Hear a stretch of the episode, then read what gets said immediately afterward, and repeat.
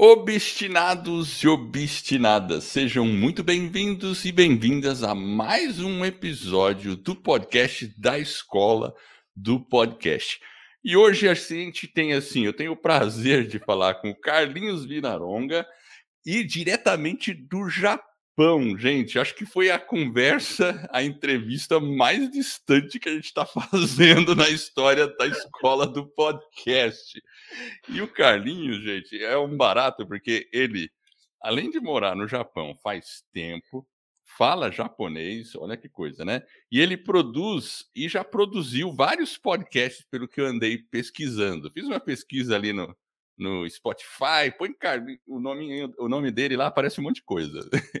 Eu vi o, o EBVN Cast, vi também o Você Também Podcast, o Nabcast, e um que eu gostei bastante foi Ouvidos Viajantes. Eu achei muito legal.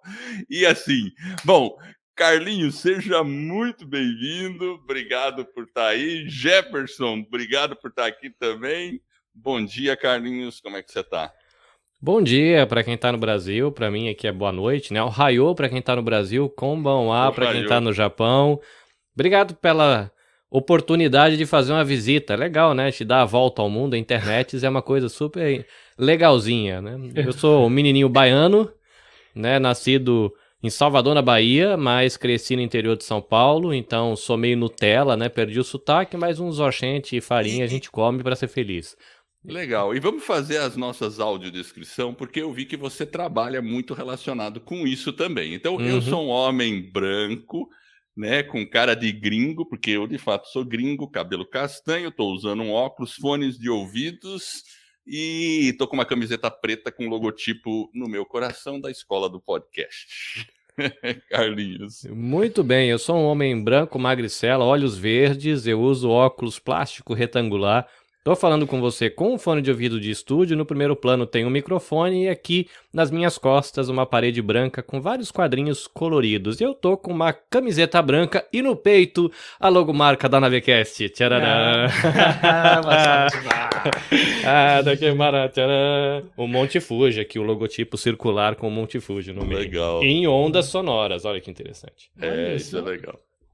Boa combinação, Jefferson, né? Sua vez agora. eu sou branco também, o cabelo tá, é preto, né? Mas já tá tudo ficando branquinho, barba, ó, também tá ficando toda branca, fone de ouvido. Tô como o Edward, né? Camisa preta, tem o símbolo do Brasil aqui, né? Ó, oh, e bonitão. do lado esquerdo também tem o símbolo da escola do podcast. Tem uns livros aqui.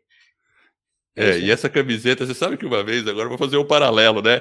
Eu fiz essa camiseta quando a gente ia, eu fui a primeira vez lá em 2018 no Podcast Movement, né? Hum. podcast Movement, né? E aí, beleza, eu falei, ah, vamos pôr a bandeira do Brasil, porque eu quero falar que eu sou brasileiro pro povo lá, né? O pessoal perceber. Mas às vezes a gente tá com essa camiseta, tem gente que me chama de bolsominion por causa dela. Só o parente, né? Mas, é, mas, hoje tá no Brasil, assim, tá tenso, tá tenso. Tá tenso, tá tenso. Mas assim, o que eu quero dizer é que essa, eh, essa bandeira do Brasil representa todos os brasileiros, independente é de é pátria, né, partido né, político, né? Porque a escola do podcast é para todos. Ela é apartidária, né? Exatamente. Olha só, que lindo. Exatamente. Mas vamos lá. Eu comecei já falando sobre uh, o, aquele podcast Ouvidos Viajantes, tá? Uh, mas antes, antes e eu quero tocar nesse assunto, eu quero saber como é que você foi parar no Japão e quando você começou a ouvir podcast? Aconteceu junto? Uma coisa aconteceu primeiro e depois foi a outra? Como é que foi isso? E fala ah, um pouquinho mim... de. Pode falar, fazer uma apresentação. Bom, a gente vai chegando nessa história, porque assim, você tem até uma agência agora de podcast, né? Uhum. Então a uhum. gente vai chegar lá, mas começa aí com, com o começo da história. Muito bem, eu vou tentar me apresentar um pouquinho melhor, né? Como eu falei, eu nasci em Salvador, na Bahia, cresci no interior de São Paulo. Né? Fui muito pequenininho, minha família é um bando de baiano que foi para São Paulo ganhar a vida. Né? Que cidade eu... que foi? Eu fui para Rio Claro, interior Rio de São Paulo, perto de Piracicaba, Limeira, Campinas, tudo né? Ladinho, a Bárbara do Oeste. Ah, muito bem. Né? A gente tá mais ou menos ali naquela região. Aí foi ali que eu conheci a minha esposa né? Que ela é, é a neta de japoneses, o, o, avô dela nasceu em Tóquio, foi para o Brasil.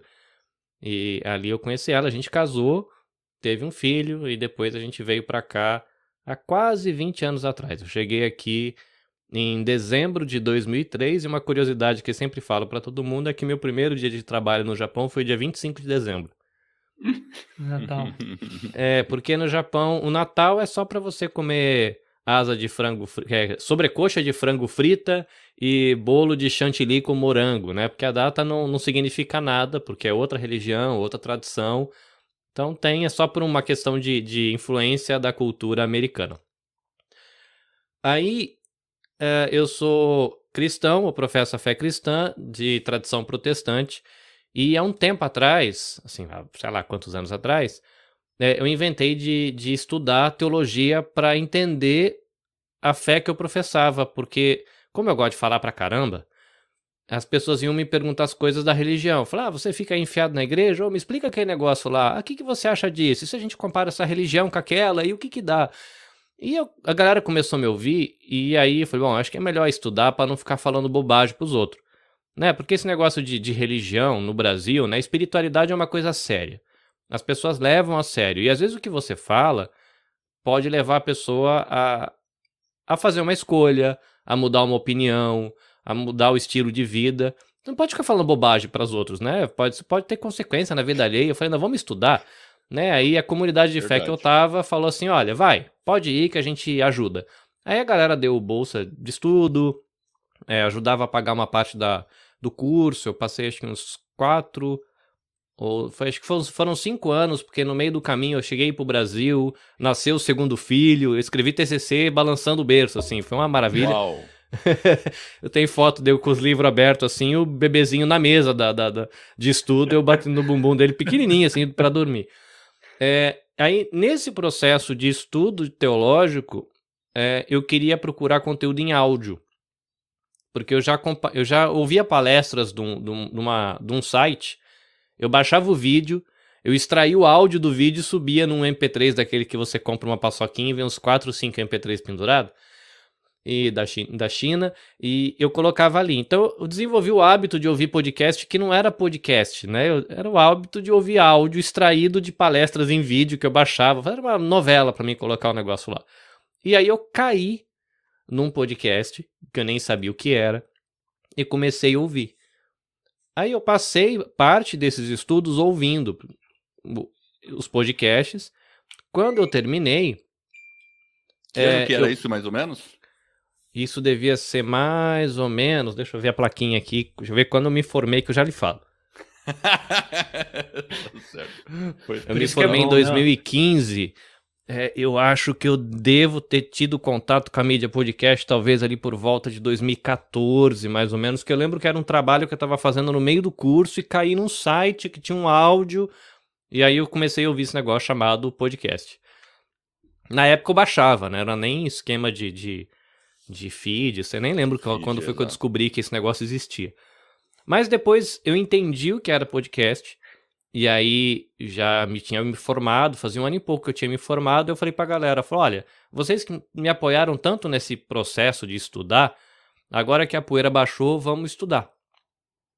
Juntos, né? Eu vou dividir com vocês aquilo que vocês me ajudaram a aprender, né? Que eu acho que é o mínimo, né? Vocês me ajudaram, então eu tenho que retribuir. devolvendo, né? Exato, né? A galera pôs dinheiro, ganhei muito livro, muito, muita é, grana para cafezinho, convite para não, né? Então, para jantar, sei lá, a galera me incentivava muito. Então eu falava, ah, é justo eu dividir. A gente marcava um café e uns biscoitinhos e ficava lá. Né? Escolhi um tema e eu ficava, tipo, mastigando aquilo que eu tinha passado horas estudando no curso, passando pra galera. Só que rotina do Japão é maluquice, acho que vocês já ouviram falar, né? O ouvinte talvez já tenha ouvido falar disso, né? Na época se fazia muita hora extra. A galera trabalha aqui em turno alternado, tem gente que trabalha de domingo, tem folga no meio da semana o grupo não rendeu. O que dissolver.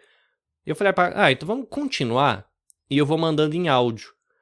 Porque, na verdade, quando o, o esse bate-papo começou, que aí nasce a história do meu podcast, é, de todos os outros que veio depois, é, foi com essa galera, eu mandando, entrando no carro e gravando no telefone a introdução do que a gente ia bater papo na semana, ou era uma revisão para quem já tinha ouvido o bate-papo.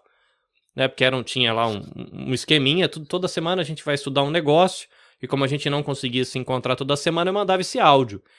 No meio do caminho, eu falei, bom, eu vou é, fazer uma graça. Vamos colocar uma musiquinha de fundo? Aí que eu descobri o tal do Audacity, coloquei uma musiquinha de fundo. Ah, mas e se eu fizer uma vinhetinha, igual aqueles caras fazem lá naquele negócio do podcast? Aí eu, eu, eu ligava o Audacity aqui, escrevia as coisas no Google, botava o Google para falar e eu fiz todas as minhas primeiras vinhetas com locução da voz feminina do Google. Olha só.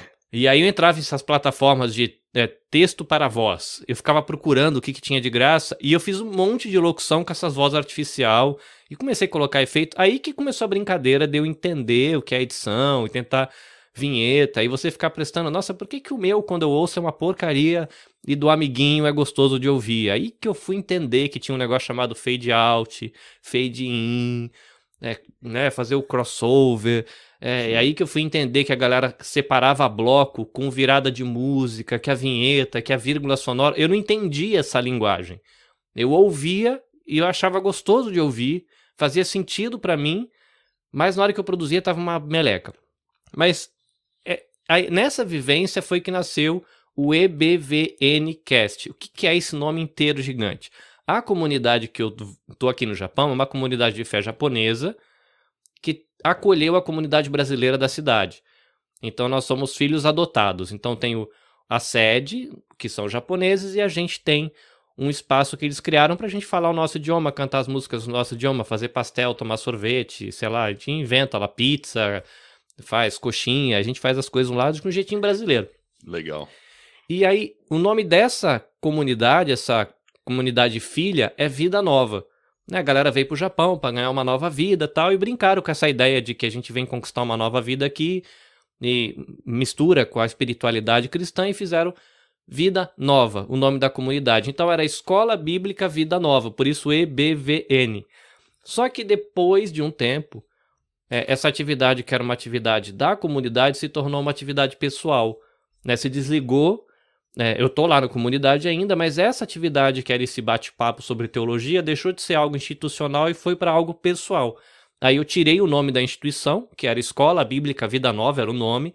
Eu encolhi, mudei logotipo, mudei arte e deixei só EBVN, que é uma sigla que a pessoa ouve e acha meio confuso, mas traz a história sem levar o nome da instituição. Aí começa é, a minha jornada com podcast, né? Primeiro com escuta e depois nasceu isso para dividir conhecimento com a galera. Agora eu paro de falar, senão não chega outra pergunta. Né?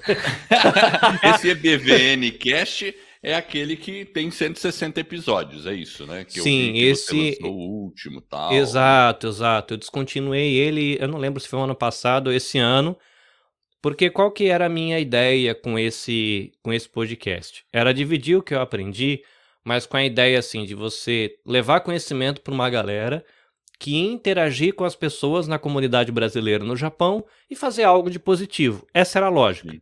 Eu divido com a galera, mas o que aconteceu, né? Todo podcaster sabe que não é fácil você encontrar ouvintes dentro, né? Mesmo na igreja católica e outras religiões, você tem a questão de tradições locais, né? Ainda mais quem conhece um pouco de igreja evangélica sabe, né? Que tem a presbiteriana, tem a batista, tem a assembleia, tem a adventista, tem não sei o quê. Então cada uma tem uma tradição, e às vezes, quando você quer apresentar um conceito e não é da tradição daquela linha, aí a galera fala, ah, mas ele, ele, ele tem uma outra tradição, não vou ouvir, vou Exatamente, ouvir o outro amiguinho. É.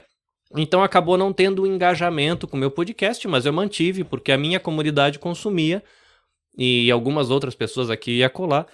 Mas aí nesse meio de caminho, eu entrevistei uma moça uns anos atrás na época do Maio Laranja. No Brasil tem uma campanha que chama campanha do Faça Bonito. No Maio Laranja, que Maio Laranja tem, que, tem a ver com abuso é, e violência sexual contra crianças. E eu não sabia direito o que, que era, fazia tempo que eu estava aqui no Japão, faz quase 20 anos que eu estou aqui, na época fazia um pouco mais de 15. E eu convidei uma moça de uma ONG para ela explicar para mim o que era isso na entrevista. Fala, explica o que é esse negócio do faça bonito, maio laranja, e ela era uma pessoa envolvida com isso, dando dicas, né, como é que você é, percebe que uma criança pode estar sendo vítima de violência sexual, abuso, se já foi, por comportamento, por sei lá. Tem uma série de sinais que a criança dá que pode te dar dicas se ela está sofrendo abuso ou não. E ela explicou. A entrevista acabou e isso ficou por aí. Cerca de um ano depois, o podcast já estava rodando no Brasil, ficando mais conhecido. A vice-presidente do Instituto Maria da Penha, a senhora Regina Célia, foi tomar um café com essa moça, porque elas eram amigas.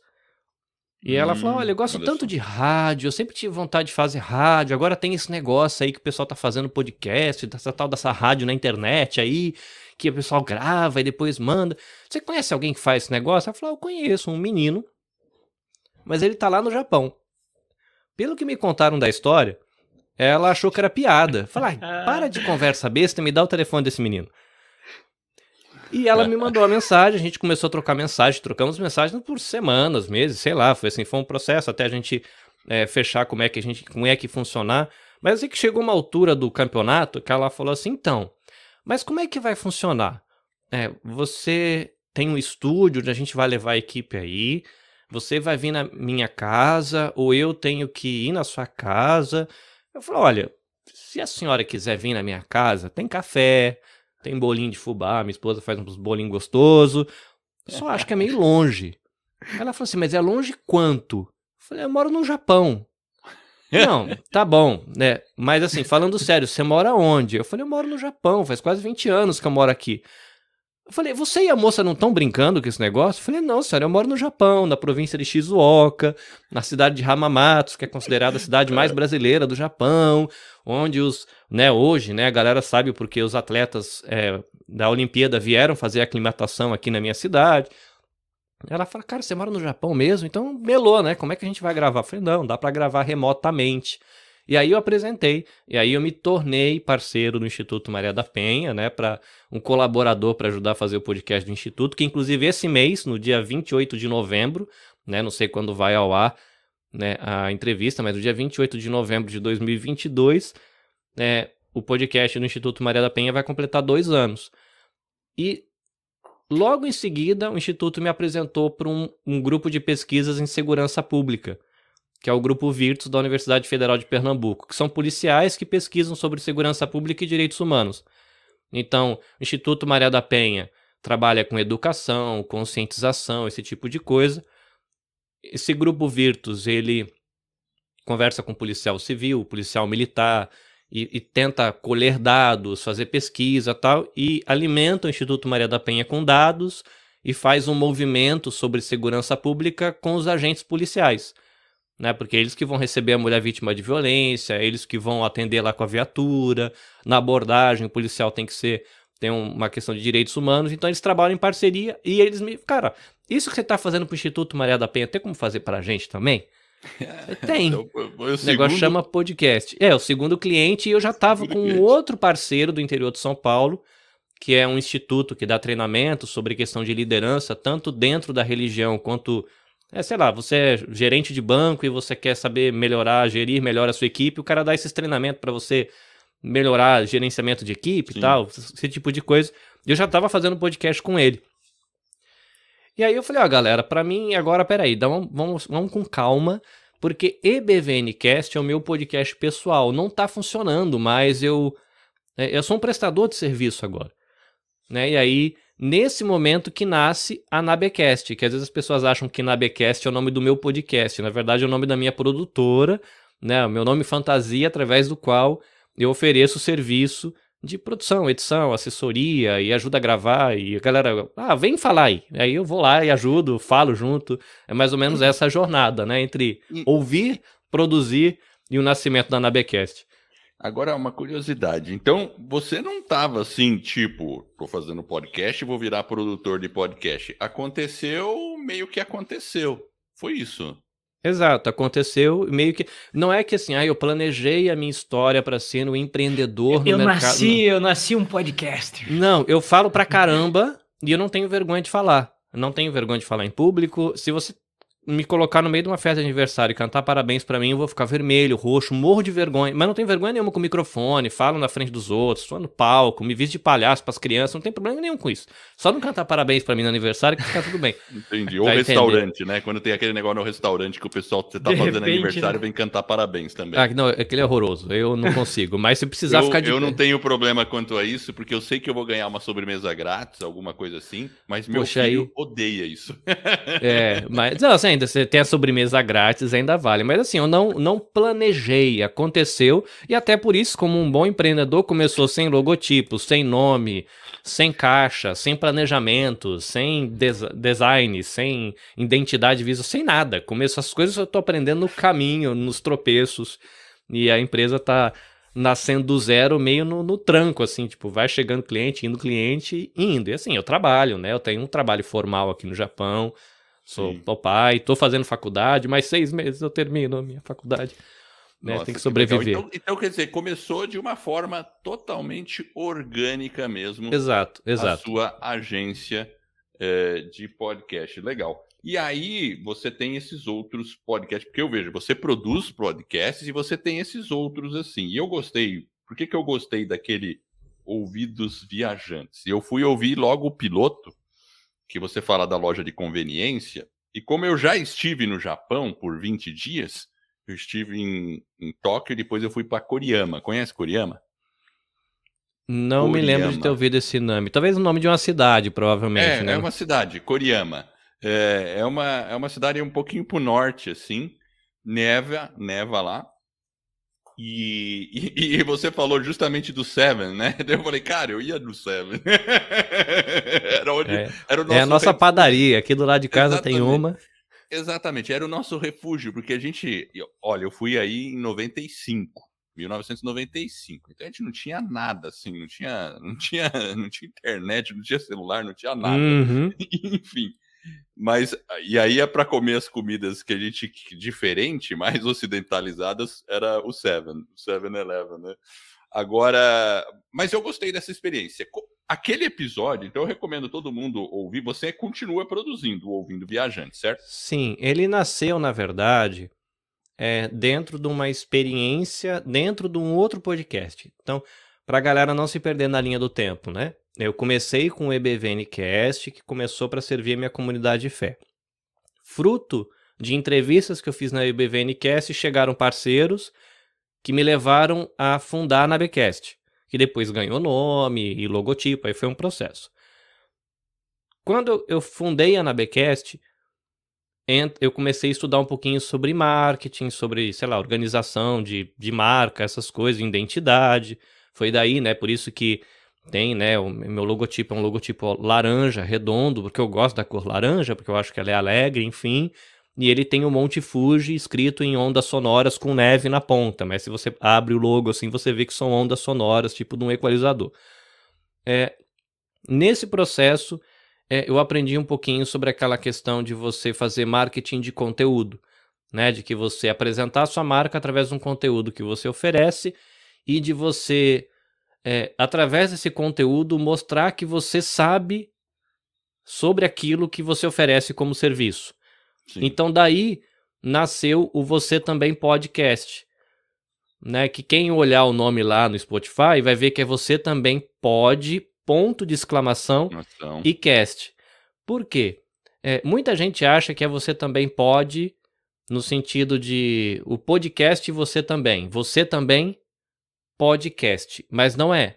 É eu posso e você também pode. Porque a galera É. fala, cara, você faz podcast, o seu podcast é um negócio. Ah, você deve ser, ter estudado em Harvard para fazer o podcast. Eu falei, galera, não é. Eu consigo fazer podcast. Eu posso fazer podcast lá em casa. E se você quiser, você também pode. Então eu É, posso e você mesmo. também pode casting. Então por isso ponto de exclamação não é você também exclamação podcast, é você também pode. Nós podemos fazer podcast. E É, aí eu tinha vem aí. notado essa exclamação, apesar de que às vezes com, com óculos, né, você fica olhando, tem uma exclamação ali, tem, tem uma exclamação ali, né? É, e- Então, e o que gost- confunde, mas ao mesmo tempo foi proposital, justamente porque ela tá num lugar meio esquisito, né? Por que, que tem um ponto de exclamação no meio? Só que quando você lê, a sonoridade te entrega a palavra, né? Você também pode, Exato. a não ser que você seja do norte do Brasil, que pode, né? Que pode é o que a galera em São Paulo, né, fala. Enfim. E aí, lá É, e- dentro, E é uma grande verdade o que você está falando, porque assim, a gente tem muitas pessoas que chegam ao nosso conteúdo e acham que é coisa de Harvard. Ah, não, isso é muito difícil, tal. E a gente sempre insiste.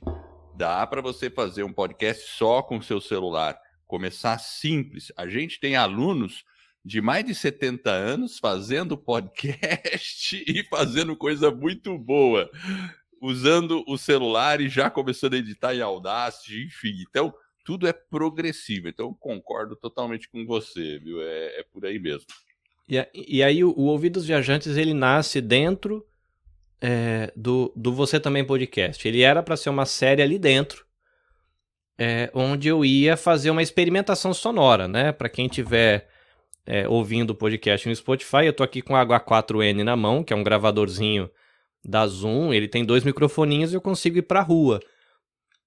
E eu ouço, né, esses podcasts narrativos de crime e tal, e você vê que o cara faz a narração, aí entra uma sonora da rua, mostra o carro passando, e eu, eu acho aquela ambiência tão gostosa, eu falei, eu preciso experimentar alguma coisa com áudio, né, então eu vou levar o H4N pra rua e inventar alguma coisa pra fazer. O que, que eu posso fazer que não seja falar de crime?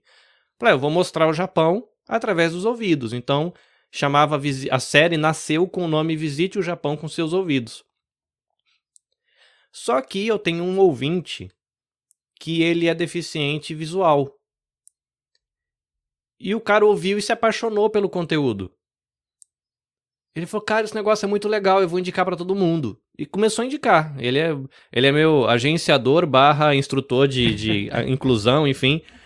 Ele, inclusive, eu entrevistei ele no Você Também Pode. Ele é, é web rádio, né? ele é locutor de web rádio e ele faz a pauta do, do, do do programa, ele baixa, ele edita e ele publica. Ele é podcaster também com deficiência visual. Edita com deficiência. Cara, é mal barato o papo com ele, porque explode a cabeça pra gente que é vidente. Mas aí- hein? Qual que é esse episódio para o pessoal poder conferir? Porque eu Olha, achei interessante, porque uma pessoa com deficiência visual editar podcast. eu- É, e eu pergunto pra ele, ele explica quais são as ferramentas, como é que funciona. São coisas que eu nunca descobri, não Entendi. faço ideia que existe. que se alguém quiser ouvir, como que faz para ouvir esse episódio? Vocês... Ele tá no feed do Você Também Podcast, agora de cabeça, eu não vou É lembrar qual é o número. É, né? mas ele tá lá é, e vai ter é, algum episódio com o Jean Peterson, o nome dele. e Jean aí você vai ouvir a beleza. história dele, de como ele edita, Então, você como é que também ele faz. podcast com Jean Peterson. Peterson, Maravilha. Jean Peterson. Só que aí o que aconteceu? Ele começou a indicar para uma galera, a gente mo- montou um grupinho no, no WhatsApp, que tem alguns ouvintes lá com deficiência visual. E eles ouviam. Só que assim, essa galera tá interessada em ouvir esse trabalho experimental, porque não é uma narração profissional do nível, sei lá, que a gente ouve, né? É, a mulher da casa abandonada, aquele negócio que tem gente de cinema, tem, não, é experimental, é eu fazendo com o meu aparelhinho na rua e vendo o que dá. E não funcionava. Essa galera não tá afim de saber o que, que é edição, que eles querem ouvir o Japão.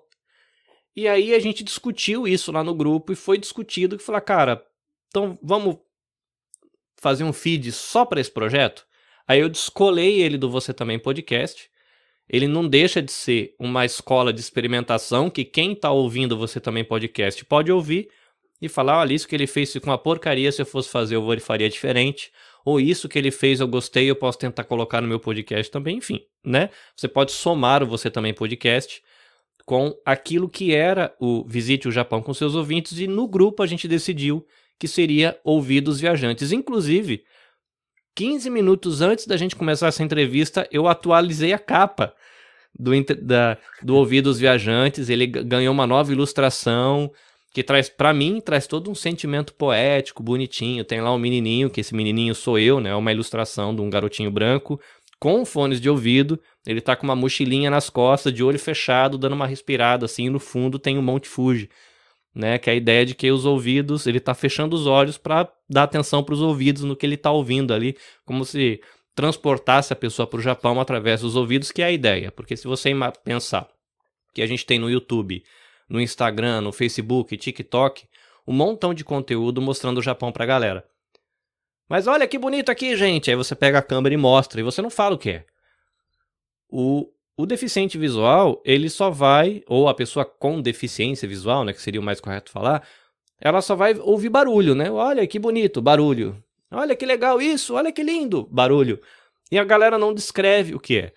Então, esse podcast, como ele já é pensado para pessoa com deficiência visual, eu tô tendo que aprender a arte de botar o pé no lugar, fechar o olho e falar como é que tá a temperatura desse lugar, dou aquela respirada, descrevo o cheiro, como é que tá o porque aí eu tô desenvolvendo essa arte da áudio é, E é como ele e é como ele sente, né? É Exato. Eu tento, cara, se, eu se ele tivesse aqui, o que que ele ia pensar? Então eu dou aquela fechada de olho, onde que tá os sons, né? Uhum. Onde o que que o que que chamaria atenção para ele ou o que que é peculiar aqui que parece para mim que eu tô há 20 anos aqui que talvez uma pessoa que tá no Brasil chamaria atenção? Será que é o cheiro? Será que é a textura? Será que é a temperatura? E assim, eu tento transportar o cara pelo ouvido para ele enxergar o Japão através dos ouvidos, e por isso ouvidos viajantes. Ainda assim, eu tô aqui circulando ao redor de casa, é um projeto que tem poucos episódios ainda, mas a ideia é de tá pouquinho em pouquinho ir para mais longe. Inclusive, um dos ouvintes já pediu: pô, cara, não tem como você ir pra Disney? Tem. Eu já fui é pra Disney. Agora, eu, eu, tô, eu, fico me imaginando como, como é que eu vou descrever a Disney, cara. Que é um parque que ele é gigantesco. Mas o ouvinte pediu. Ele tá vai engajado. Dar... Em uma viagem você vai conseguir fazer inúmeros episódios, talvez, sei lá, quatro, cinco, né? Sei lá o que, que vai acontecer, entendeu? Vai eu vou. Falei, um dia eu vou.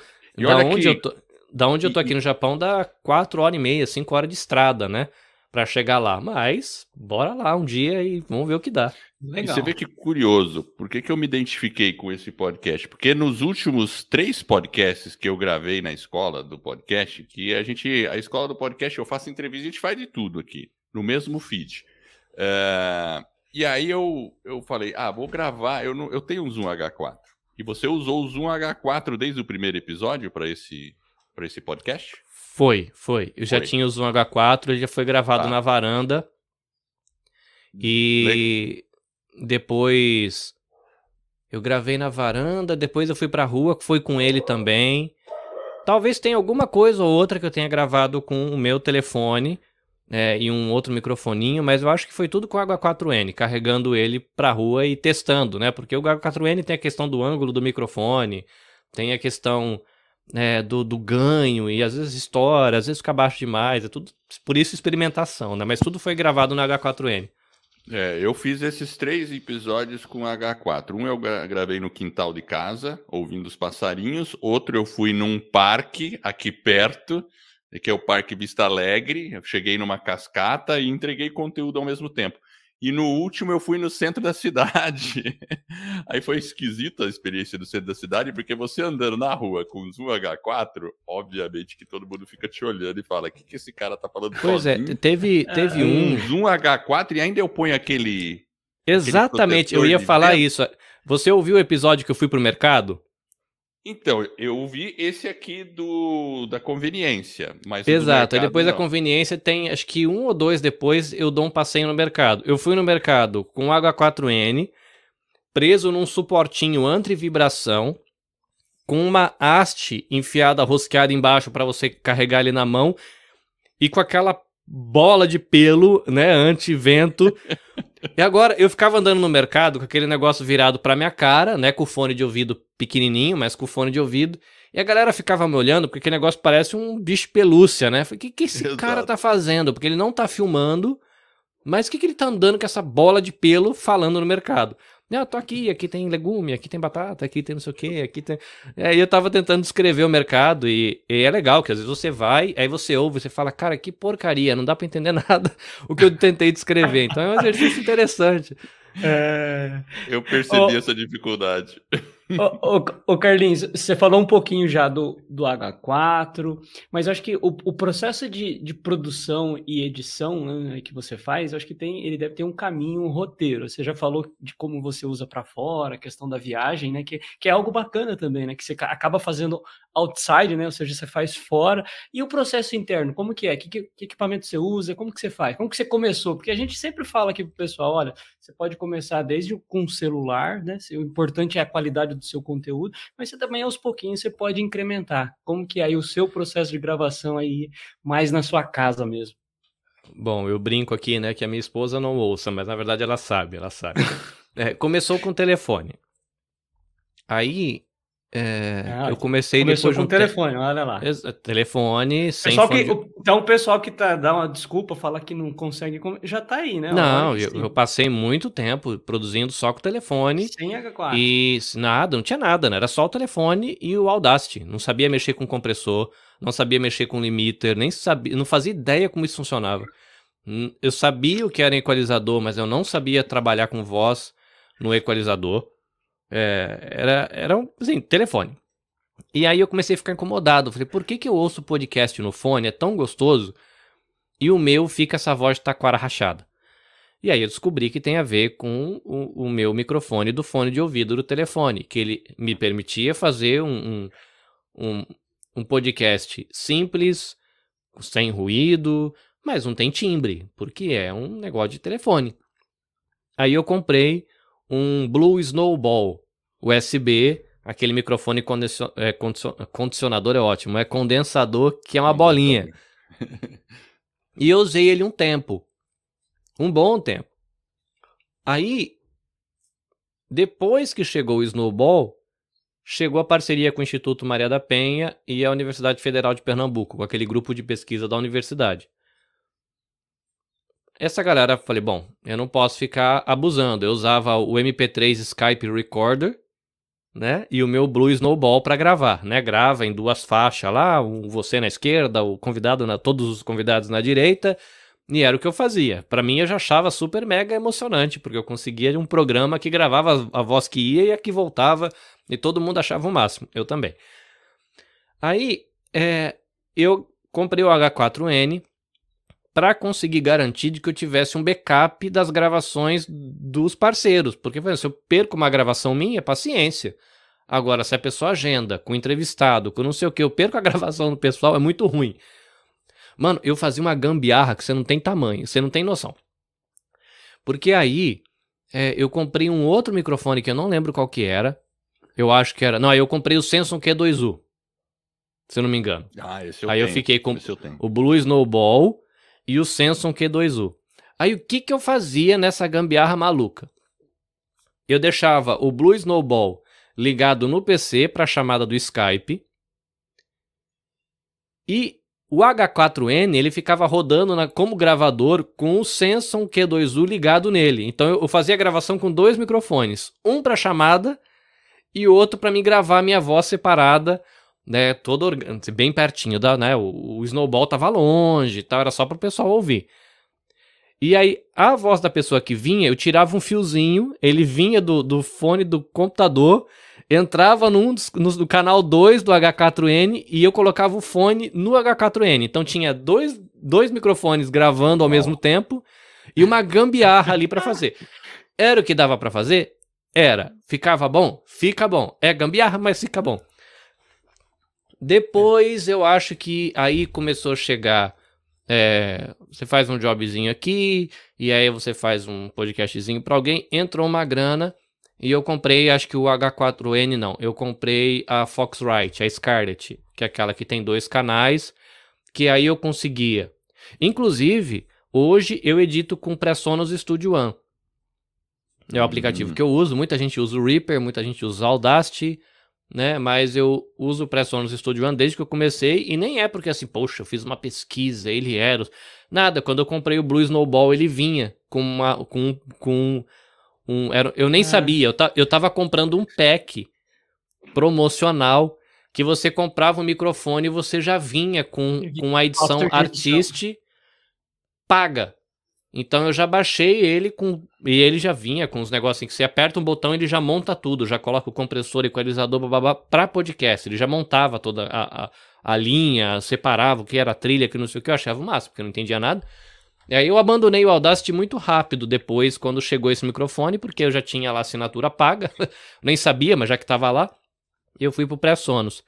E aí eu descobri, ouvindo, né, no caso o Léo Lopes na época, de que tinha um jeito de eu gravar tudo que estava acontecendo em box, que eu não precisava do gravador do lado de fora. Aí eu fui estudar e aí foi que eu comprei a Scarlett, porque aí eu fazia um link, né? Eu gravava o meu microfone no canal 1, o som da pessoa que está chegando, eu fazia um link de, da, da, da saída de, da caixinha de som da Scarlett e jogava no canal 2. E aí você configura no Presonus e eu conseguia fazer inbox. Mas aí eu queria melhorar minha voz. E aí pesquisa, aí fuça, aí pesquisa, aí fuça, aí fuça, aí pesquisa, aí fuça. Aí eu comprei um processador, que é o DBX, que é um processador usado pra galera que faz locução, faz esses negócios assim. Eu ainda tenho uma certa dificuldade com ele, porque é, eu não consegui deixar ele do jeito que eu quero.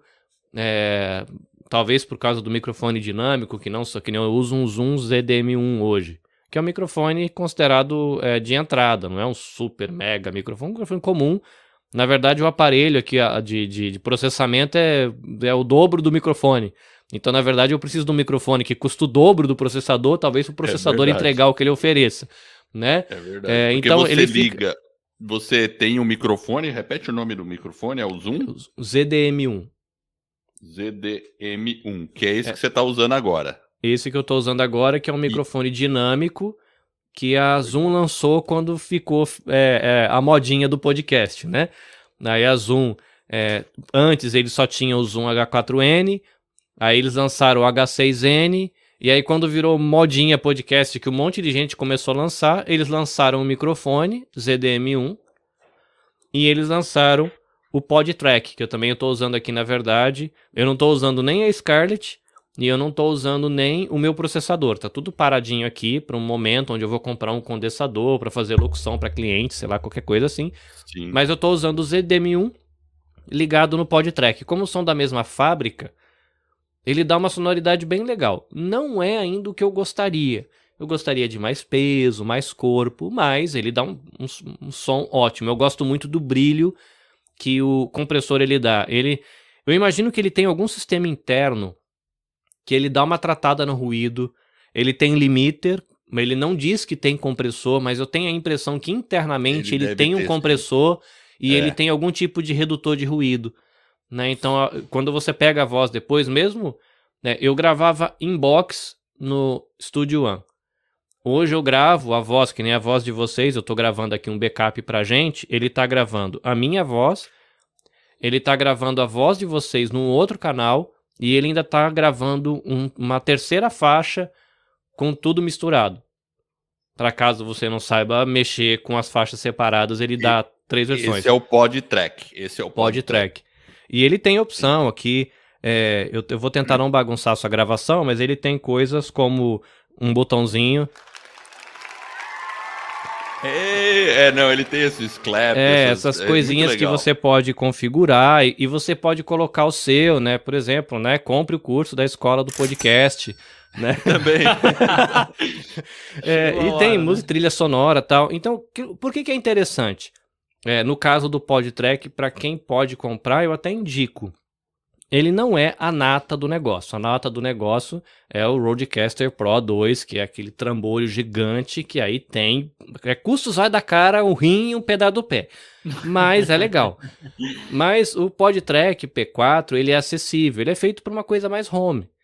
Né? Então, ainda que você não tenha muita grana, é, né? que o Brasil com o dólar tal, ele tá salgado. Mas né, é, um, é um equipamento meio de entrada, assim, e ele vai te dar uma entrega animal, porque eu gosto demais é, é um do... outro nível, né? Você vai mudando né, de patamar, né, Carlinhos? É, não, e por exemplo, vocês estão usando o Audio Técnica AT, ATX 2100, né? Exato. ATR. Que é pra, ATR, ATR, né? E o prateadinho. ligado direto na USB. A gente não, não tô com interface agora. Eu vou mudar meu, meu setup em breve, porque eu tô com esse equipamento da, da Focusrite que eu recebi, né? Mas isso vai ser durante essa semana. boa, boa. Mas eu gosto muito do, do, do, do, amplificador que ele tem aqui. Que não é bem essa expressão que eu queria, que é o preamp, que acho que eles chamam, né? Que é o amplificador, enfim. Que é um negócio que você vai. Não é o volume, você é dá uma preamp. empurrada lá no ganho pro seu microfone dar uma encorpada. E eu gosto muito do timbre que ele traz, né? Que nem como ele. Como eu vou resgatando, né? ele tá gravando a voz de vocês aqui também. Quando eu pego o som que eu gravei nele aqui em Wave da voz de vocês, ela dá muito mais brilho e muito mais corpo do que quando eu gravo pela Focusrite Inbox. Talvez pelo setup, talvez pelo tipo de preamp. Então eu gosto muito do brilho que esse zoom traz. Ele não é um investimento tão alto, eu gosto muito do resultado. Ele é bem legal. E ele, e ele é legal, que ele é pilha. E ele tem quatro canais. Ele tem uma opção aqui de você colocar telefone. A pessoa te ouve, cara. É legal demais. Tem um fiozinho que você encaixa e você conecta no iPhone ou no Android, e a pessoa tá na chamada com você, você ouve a pessoa, mas ela vai ouvir trilha sonora, ela vai ouvir os outros convidados. É mó barato o esquema que eles fizeram, considerando o preço do aparelhinho e o tamanho dele, Verdade. porque ele cabe na mão, né? Ele é pequenininho, ele você coloca duas pilhas, carrega, ele grava um monte. E você leva lá os seus quatro microfones e grava na rua, tomando, sei lá, biro, biro, falando em japonês, biro, tomando cerveja. Exatamente. Eu sei o que é biro. eu sei o que é biro. Eu sei o que é biro. A gente tomando cerveja. É, com, com os amigos. Então, assim, hoje Isso. é o equipamento que eu tenho, né? De, de é uma de... funcionalidade muito legal essa, porque é aquele negócio, você pode estar tá fazendo uma live e receber ligação de ouvinte ao vivo. E a pessoa Pode. vai ter toda a imersão dentro dela. Hum. É, por exemplo, o que, que eu faço aqui, né? Hoje a gente está gravando, né? Para quem está acompanhando vocês no Spotify, talvez perca essa informação, mas a gente está gravando aqui num estúdio na nuvem que é o StreamYard. Exato. Eu também uso o StreamYard para o meu material. Só que qual é o esquema que eu faço? Eu falo, galera, vai ter gravação, vem acompanhar os bastidores. Então vai erro. No, meu, a minha live, ela é na íntegra. É live mesmo, é ao vivo, vai erro, vai correção, vai conversa fiada, vai assunto que não vai entrar, vai tudo. Mas na live eu tenho capa, eu tenho vinheta de introdução, eu tenho virada, tenho vinheta de saída, porque o PodTrack me permite fazer isso na live. Qual que era a limitação do H4N? O H4N você tem duas opções. Ou você grava, ou você usa ele como interface. Ele não faz as duas coisas. Na hora que você liga a opção interface, ele, ele desliga, ele apaga e ele vira uma interface. O Zoom, ele já faz as duas coisas ao mesmo tempo. Eu estou usando ele como interface e como gravador. Eu não preciso de dois aparelhos, uma interface e um gravador. Ele já faz a ligação e o backup. Então, para mim é legal, né? A gente está no StreamYard, StreamYard está fazendo um backup na nuvem, eu estou fazendo um backup no Zoom, PodTrack, se você quiser, você ainda pega e faz uma gambiarrinha dentro do seu sistema aqui em algum aplicativo para você gravar no Reaper ou gravar no Audacity. Ou... E aí você tem três caminhos, perdeu um, você tem o outro, né? O backup do backup, né? Que aí é, é bem legal. É, é assim, é, é, interessante, assim, mas não tem fim, né? Se você é, começar a usar essa droga, saiba você, meu querido, que você começa com o telefone e depois você quer vender seu carro para comprar um microfone. É, é, o sonho, assim, a gente vai, não tem fim. Aí você compra um cursinho, assiste um workshopzinho, ouve o podcast Exato. do amiguinho, aí você compra mais microfoninho. Vê aquele equipamento. aí você fala para sua esposa, é só vou comprar esse. Né? E seis meses depois é só esse. E depois de três meses, mas é só esse. E aí vai indo. Aí minha esposa fala, cara, você vai comprar fio e cacareco até quando? né? Porque aí entra um fio, entra uma iluminação, aí, pô, meu computador tá lento, hein? Você compra o computador, pô, esse monitor tá pequeno, né? E aí, assim. e você vai indo, mas é uma jornada, né? Eu já tô brincando com isso desde 2018 né? Não foi tudo comprado de uma vez, né? São quatro anos e compra um negocinho aqui, um negocinho lá. O nosso amigo querido cartão de crédito ajuda a gente a pagar em suaves prestações mensais e a gente vai com indo. Certeza, Mesmo aqui no Japão, a gente usa desse recurso para adquirir um cacareco um pouquinho mais caro. Mas é divertido, né? E a gente brinca. E o legal é que a gente aprende, né? Como é, você falou no começo, é, essa minha aventura era só o interesse de dividir conhecimento com quem tinha me ajudado. Era só isso.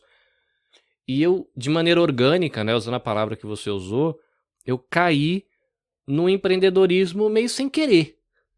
Isso é né? muito legal.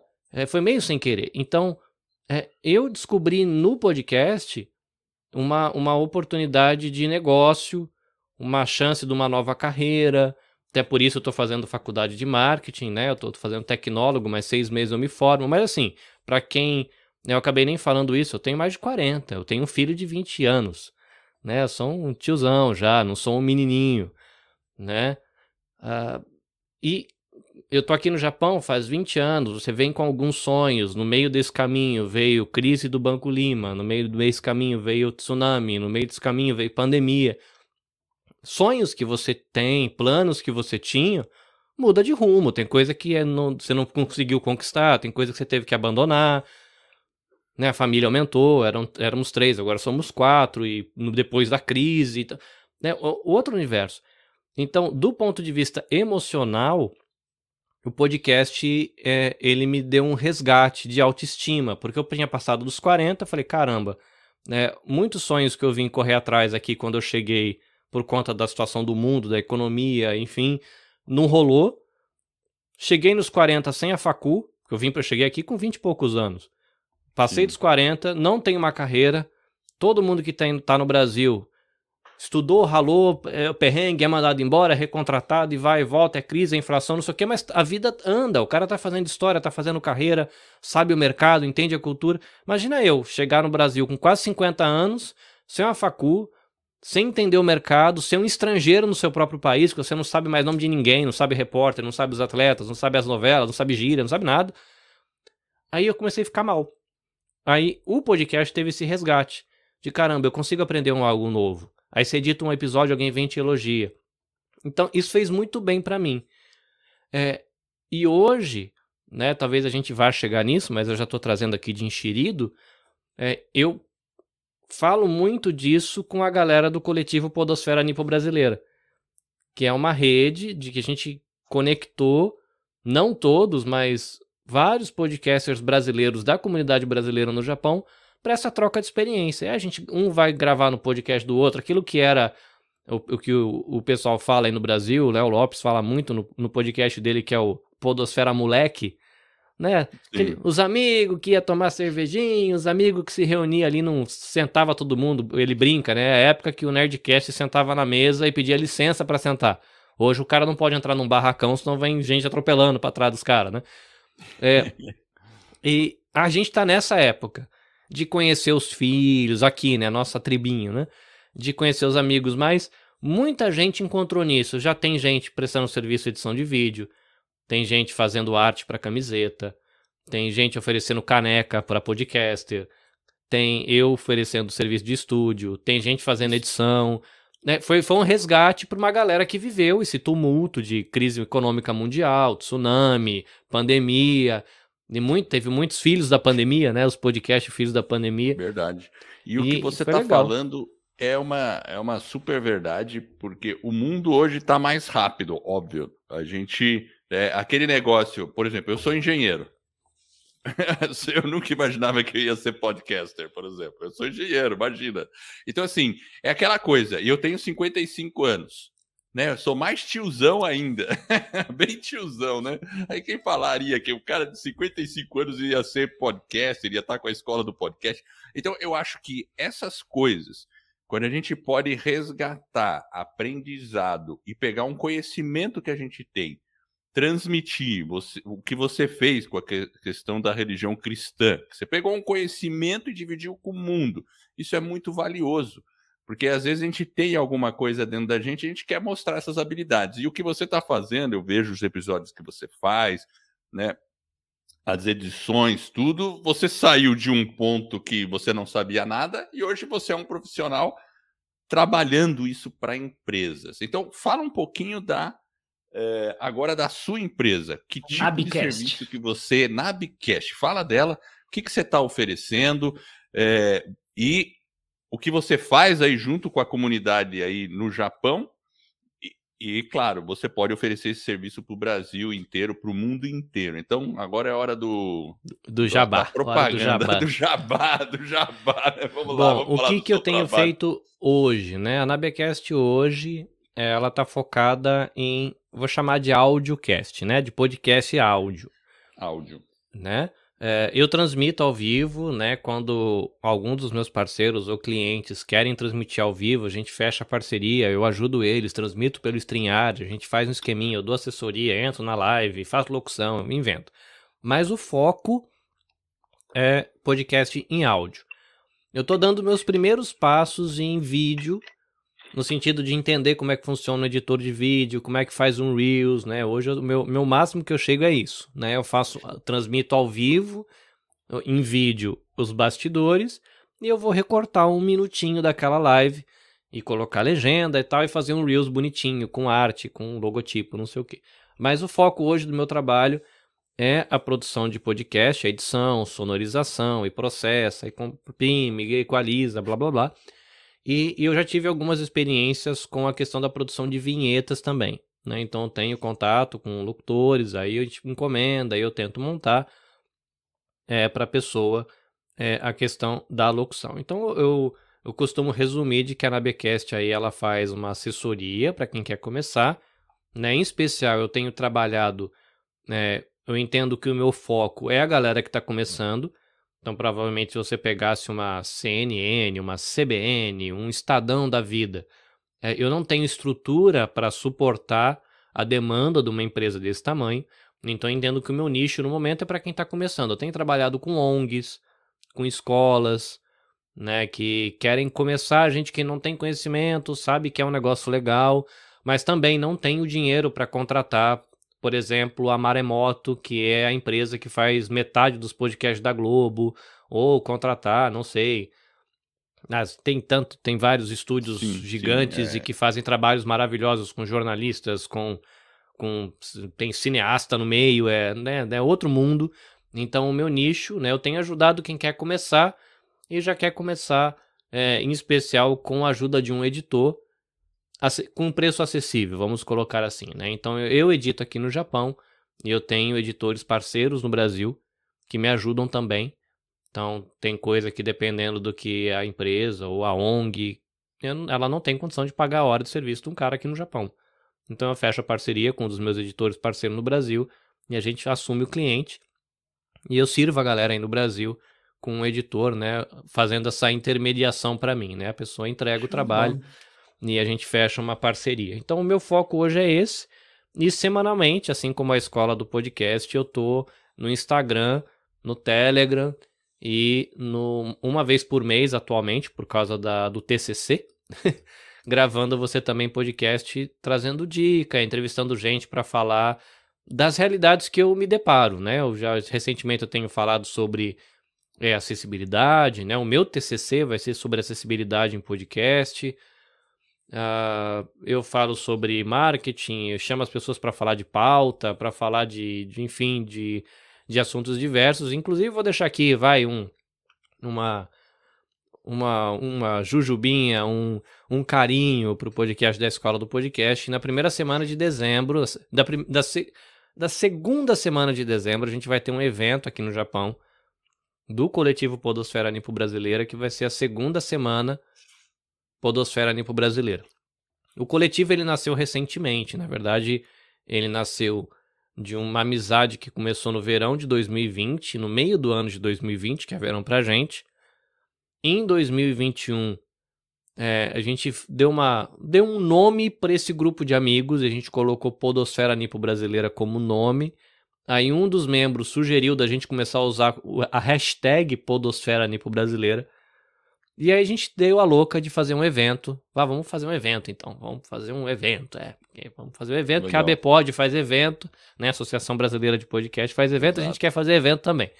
A gente é um grupo de meia dúzia, mas a gente queria fazer um evento. E a gente fez e foi uma maluquice, porque em dois meses nasceu um evento gigante. A gente falou com o Danilo Medeiros, teve gente que, né, o Danilo Medeiros, o primeiro brasileiro que postou um podcast primeiro no Brasil. Podcast brasileiro. ABPOD, veio Domenica Mendes, Ira Croft do, do Mundo Freak, veio uma galera, assim, a gente fez o evento online, né? Nada presencial, cafezinho só na tela. Mas Legal. foi. E foi muito massa. Aí rodamos meio ano na, no verão de 2022, que é esse ano, que já passou pra gente o verão. A gente fez um workshop com o Léo Lopes, chamava o podcast levado a sério. E ele fez um workshop online com a gente, deu um monte de dica, porque a galera aqui, todo mundo tá começando todo mundo comprando microfone, todo mundo se metendo a fazer curso online, todo mundo se metendo na faculdade para aprender a fazer, um bando de gente beirando os 40 anos achando o máximo porque descobriu no podcast oportunidades de carreira e esse resgate da autoestima. Tem sido, tem sido muito bom para a galera. E a gente marcou na mesma época, primeira semana, primeira para segunda semana de dezembro, Então fiquem atentos no perfil arroba podnipobr, Podosfera Nipo Brasileira, arroba podnipobr. Para quem quiser dar uma forcinha para a galera, segue arroba podnipobr e segue a hashtag também no Instagram ou no Twitter. Porque tem uma galera que usa hashtag, aí você vai dando uns, umas curtidinhas lá no que a galera produz, né? Tem um monte de podcast aqui que a galera tá produzindo falando de notícia, de cultura pop, anime, mangá, né? Enfim, tem educação, tem uma pancada de coisa aqui. E aí a galera fica animadinha. Mas a gente faz esse evento e ele tem dois focos. Né? O foco é mostrar o trabalho de quem está produzindo aqui na comunidade brasileira no Japão. E um outro caminho que é a gente procurar profissionais do Brasil para palestrar para a gente. E a gente faz isso ao vivo. Né? Então a galera do Brasil hum, também consome. Né? A gente supre as nossas necessidades, mas consome. Então a gente criou para esse ano. É, e vocês estão recebendo isso aqui de primeira mão, né? A gente não falou isso em lugar nenhum ainda. Mas a gente está com um podcast agora do coletivo, que é o hashtag PodNipoBR. Tem dois episódios publicados em japonês. Se você quiser ouvir o tio Carlinhos falando em japonês, cola lá que tem eu falando em japonês com mais duas podcasters da, do coletivo aqui. Porque ano passado é, se formou a Associação Japonesa de Podcasters. E eles fizeram um hum. evento no Dia Internacional do Podcast. Aí eu entrei em contato com eles e perguntei se eu podia participar. E eles falaram que podia, podia inclusive publicar em português, que não tinha problema, mas a gente conversou com a galera e a gente resolveu fazer em japonês. Então juntamos duas podcasters e um podcaster, eu, a Biju do WasabiCast e ao Meku Mikan do Otaku no Kisaten. E a gente falou em japonês dois episódios de 30 minutos. Demorou três horas para fazer esses dois episódios de 30 minutos. Depois da edição ficar lindo, parece que eu sou mega fluente que eu não esqueço nada, que eu nunca erro nada, né? Porque tem uma que é bem japinha, as duas são japas praticamente, né? Uma, é, ela é filha de japoneses e com, cresceu aqui, a outra falava japonês em casa e eu, o Zé diferentinho que aprendeu japonês na marra porque precisa falar para não morrer. Mas a gente fez e a gente vai ter um, uma, uma atividade, então fique ligado ali no feed do, do Pod Nipo BR Hashtag PodNipoBR é o nome do podcast, porque vai ter novidade ali durante a semana Podosfera Nipo Brasileira. A gente tem um canal no YouTube, pod, arroba PodNipoBR, que vai ser o canal onde vai ser transmitido os workshops. A gente vai ter dois workshops ao vivo com profissionais do Brasil que estão atuando na área de podcast no Brasil. Então vai ser bem legalzinho. Então, oportunidade, Pô, né? Da Pô, gente aprender, legal. dividir conhecimento, né? A gente, é, eu como eu sou meio assim, até onde eu saiba, é até onde a gente saiba do coletivo, eu sou atualmente o podcaster brasileiro no Japão mais antigo. Não só de idade, né? De idade tem gente mais velha, mas o cara que começou e ainda Dá tá ativo. tempo aí. É, a gente tem. Na comunidade brasileira, a gente tentou caçar algumas coisas, a gente não tem um histórico muito certo, porque podcast é aquele negócio meio underground, ninguém sabe quem faz, todo mundo acha. Inclusive em 2020, quando a gente se encontrou pela primeira vez para conversar online, todo mundo achava que fazia sozinho, a gente não sabia que os outros existiam. Eu que saí caçando a galera, até por isso tem uma galera que brinca que eles me chamam do pai da podosfera nipo brasileira. Porque eu, cara de pau, mandando e-mail para todo mundo, falei, gente, vamos na sala do Zoom. A gente fez uma live de umas três horas e meia, uma maluquice, e a gente ficou batendo papo ali que a gente se conheceu. E não sei porque eu comecei a falar disso. Olha que beleza. Não, mas que legal, que legal. É porque você tá, você tá puxando a eco. É o a gente pediu pra você falar do, é, do Nabcast foi em tudo, né? Cara, verdade, não. né? Tá vendo? Não, não, pessoas com TDAH e que falam demais, acontece isso. não, não, tranquilo. Mas, é, mas assim, mas o que você. Assim, é muita coisa ocorrendo, né? Um monte de coisa, assim, é uma, é um ecossistema gigante. Eu, por exemplo, ah, estamos aí na escola do podcast, conheço bastante gente, mas todo dia eu descubro uma galera nova que eu não conhecia no mundo do podcast, cara. É uma coisa incrível, né? E mas vamos lá. Para as pessoas te acompanharem semanalmente, qual que é o canal? Semanalmente, Legal. que você falou que você tem um é, tem aí um conteúdo semanal. Qual que é ele? Muito bem. É, para acompanhar o movimento da produtora é arroba nabecast.jp no Instagram ou arroba nabecastjp no Twitter, Facebook e YouTube. Arroba nabecast.jp no Instagram, nos outros canais arroba nabecastjp. Aí eu sempre explico pra galera que é o canal da produtora. Por quê?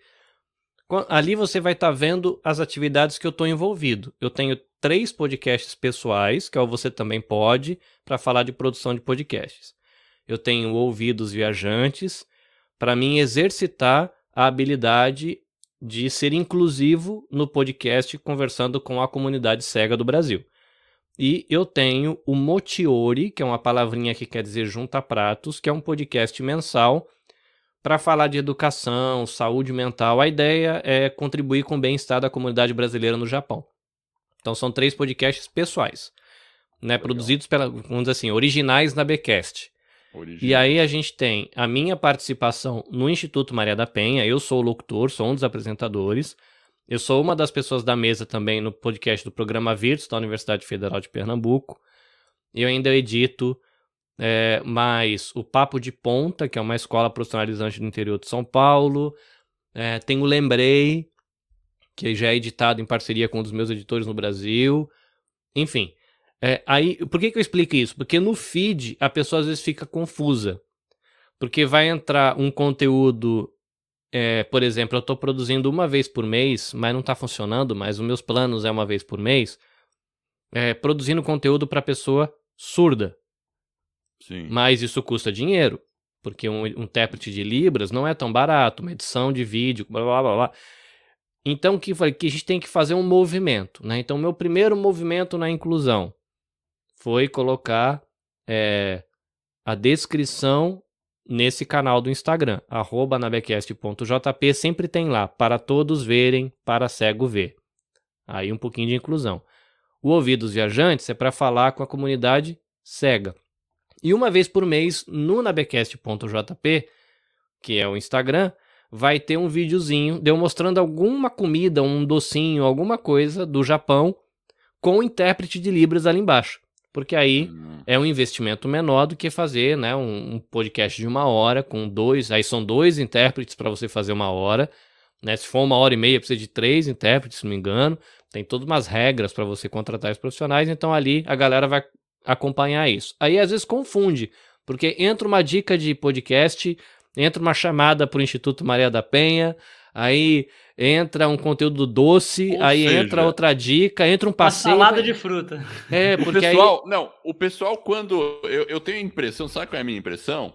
Que aí no Japão vocês devem ter 30 horas por dia, não é possível. É, então, Você tá pessoal, tá fazendo tanta coisa. É, eu recentemente eu tive na super live da ABPod junto com o pessoal do Podcast Experience, junto com o pessoal da Rede Nordestina de Podcast. Eles se juntaram, esses, esses tiozão que conecta a galera, e me fizeram exatamente esse comentário. O pessoal da, do, do o Eric do Podcast Experience, ele falou assim, cara, você tem quantas horas no seu dia?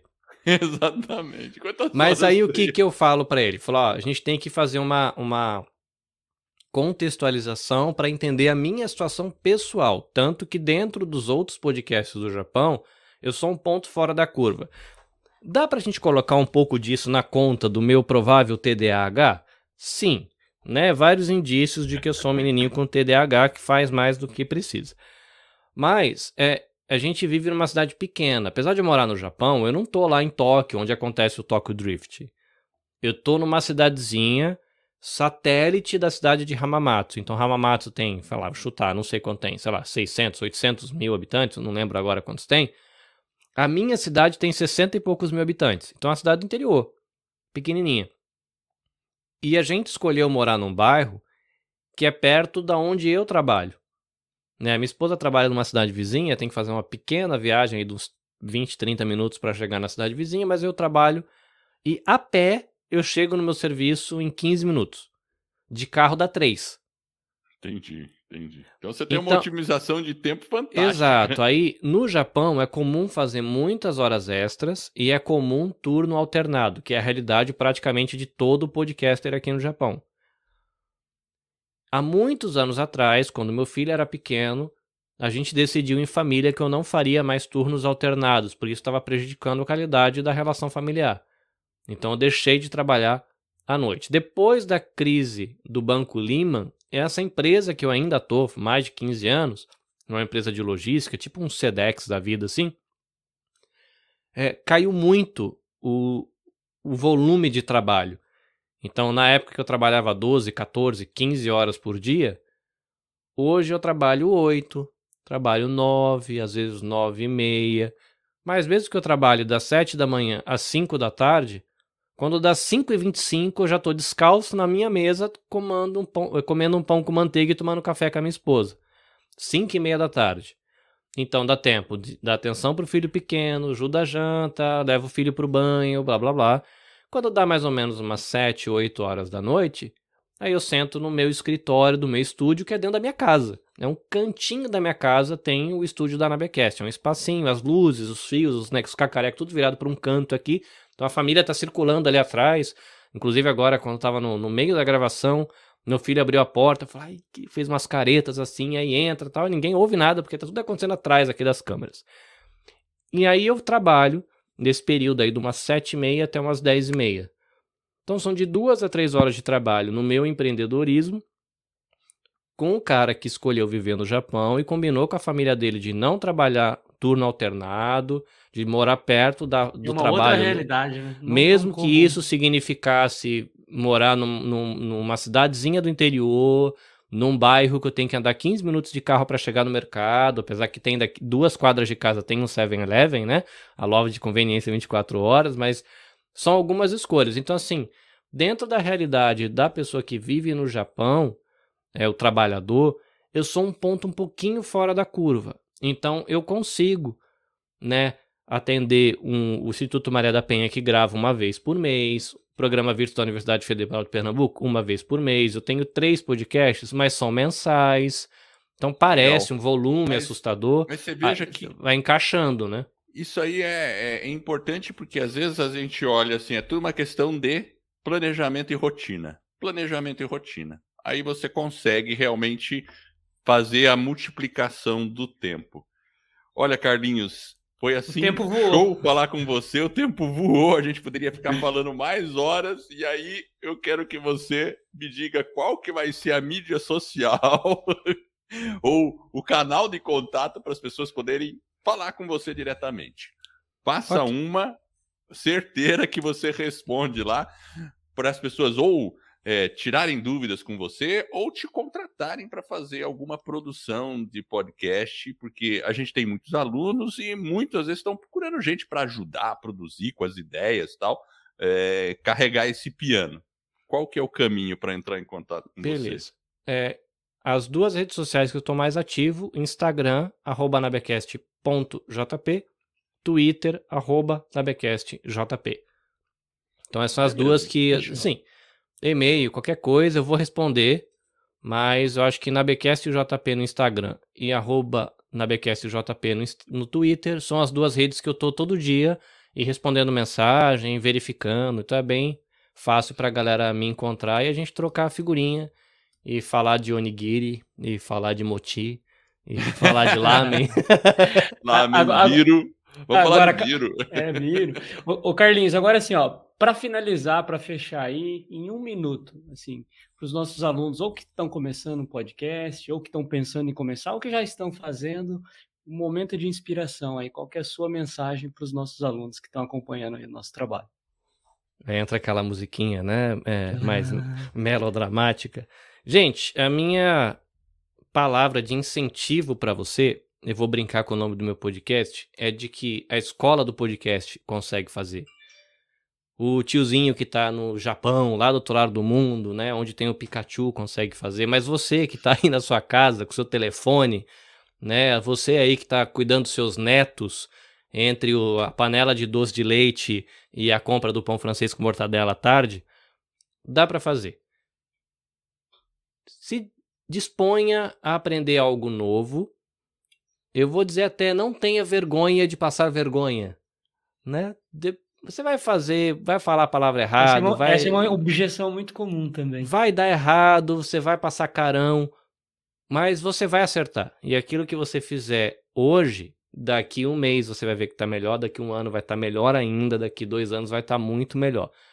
Então vai com calma, ah, mas eu não vou conseguir fazer o podcast da Rede Globo. Não, não vai. Eu também não consigo fazer o podcast da Rede Globo, porque a Rede Globo tem 40 pessoas na equipe e a gente faz sozinho mas faz o seu melhor com o equipamento que você tem e faz para se divertir. Se você consegue fazer um episódio de 5 minutos a cada 15 dias, manda ver.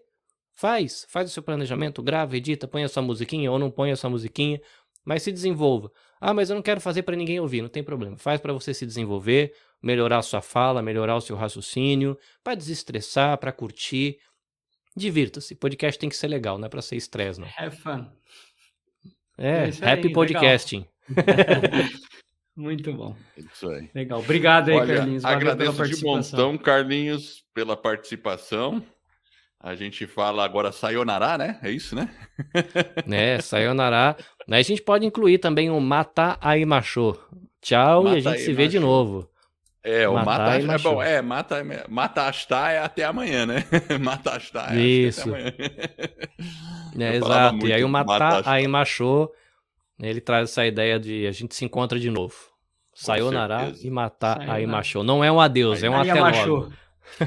é, oh, japonês é contagiante. Matar aí macho. Legal. Valeu. Bom, você que está aí nos ouvindo, eu agradeço muito a sua audiência e a gente se vê na próxima semana, num próximo episódio do podcast da Escola do Podcast. Valeu, Valeu. pessoal. Até tchau, mais. tchau. tchau. tchau.